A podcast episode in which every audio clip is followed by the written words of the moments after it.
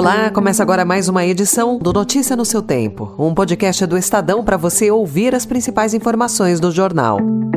Esses são os destaques do dia.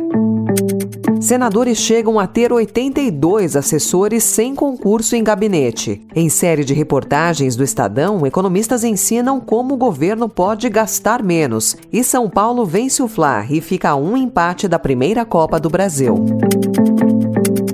Hoje é segunda-feira, 18 de setembro de 2023. Estadão apresenta Notícia no seu tempo.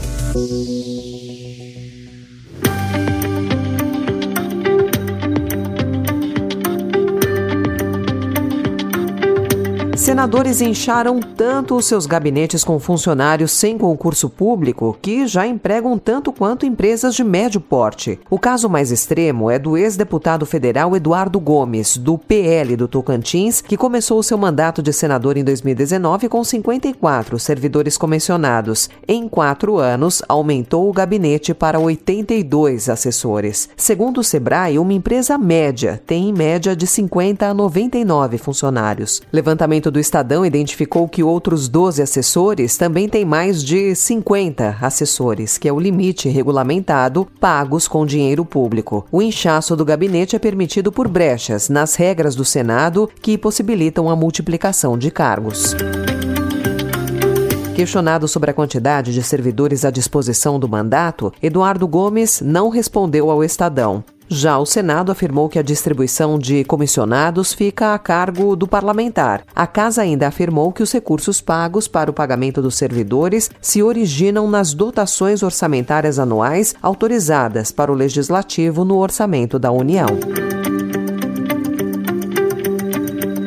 E hoje o Estadão abre uma série de entrevistas sobre qual caminho pode ser adotado pelo país para melhorar a qualidade do gasto público e equacionar o problema fiscal. A equipe econômica tem uma meta ambiciosa para 2024, que é zerar o déficit primário das contas públicas. O ex-presidente do Banco Central, Afonso Celso Pastore, o primeiro entrevistado dessa série, acredita que a equipe econômica não vai conseguir cumprir a meta. Ele diz que o governo deveria ter juízo, alterar a estratégia do ajuste fiscal e fazer reformas que permitam cortar gastos.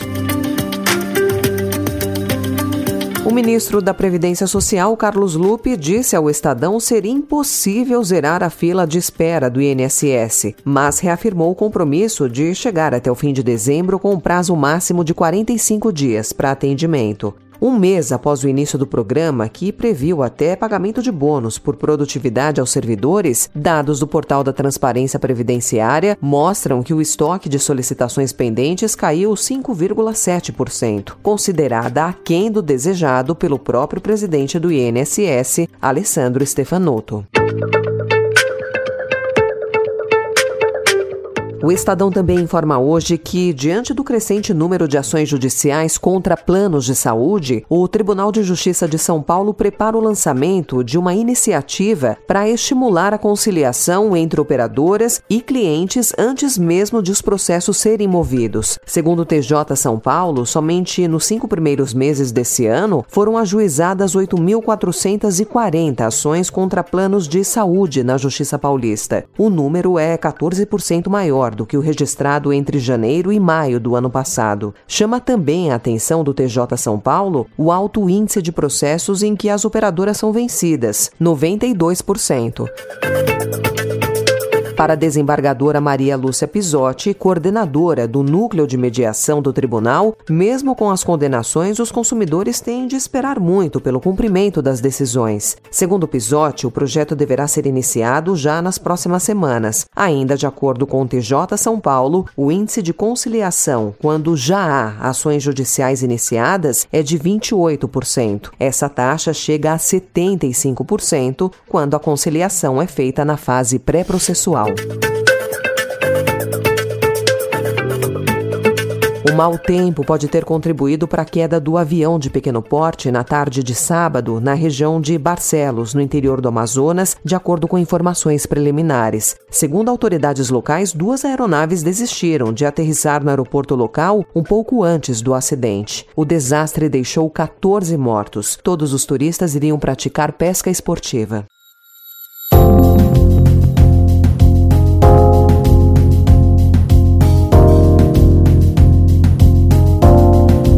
E uma carta encontrada entre os documentos privados do Papa Pio XII sugere que a Santa Fé foi informada em 1942 de que cerca de 6 mil pessoas, sobretudo polacos e judeus, eram mortas todos os dias em fornalhas em Bełżec, um campo de extermínio nazista na Polônia. O documento, que foi tornado público nesse fim de semana, acrescenta provas que mostram que o Papa Pio XII sabia sobre o Holocausto tal como aconteceu. A documentação contradiz o argumento da Igreja Católica de que não podia verificar relatórios diplomáticos sobre crimes nazistas para denunciá-los e reabre os debates sobre o legado de Pio XII, que será discutido em uma grande conferência numa universidade em Roma no próximo mês. O Vaticano não respondeu a pedidos de comentários.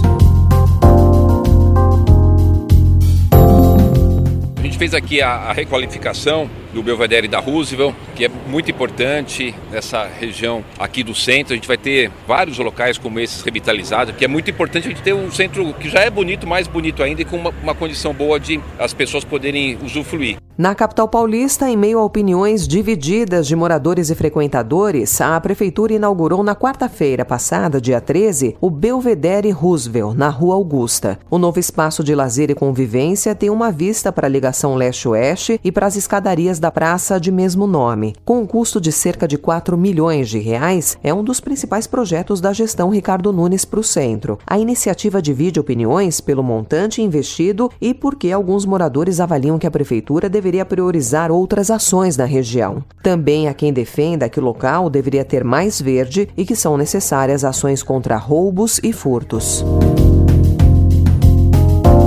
Em nota, a subprefeitura da Sé disse que a Praça Roosevelt tem serviços constantes de zeladoria, com manutenções pontuais no piso e nos jardins, e que um chamamento público está em fase final de elaboração para verificar interessados em explorar esses equipamentos. A Secretaria de Estado de Segurança Pública aponta um aumento de 73,4% nas prisões na região nos primeiros sete meses desse ano, comparado a 2022. Notícia no seu tempo.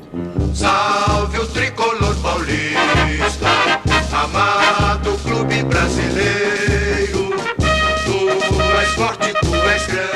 Nunca o título da Copa do Brasil esteve tão perto do São Paulo. Mesmo sem fazer uma grande exibição, mas se mostrando à vontade no Maracanã, o tricolor paulista derrotou o Flamengo ontem por 1 a 0 no Rio de Janeiro, gol de Caleri, e agora está apenas um empate no próximo domingo no Morumbi da sua primeira taça da competição, além dos 70 milhões de reais em prêmio. O time ainda pode encerrar o jejum de 15 anos de títulos nacionais, já que a sua última conquista foi a do Campeonato Brasileiro de 2000 2008.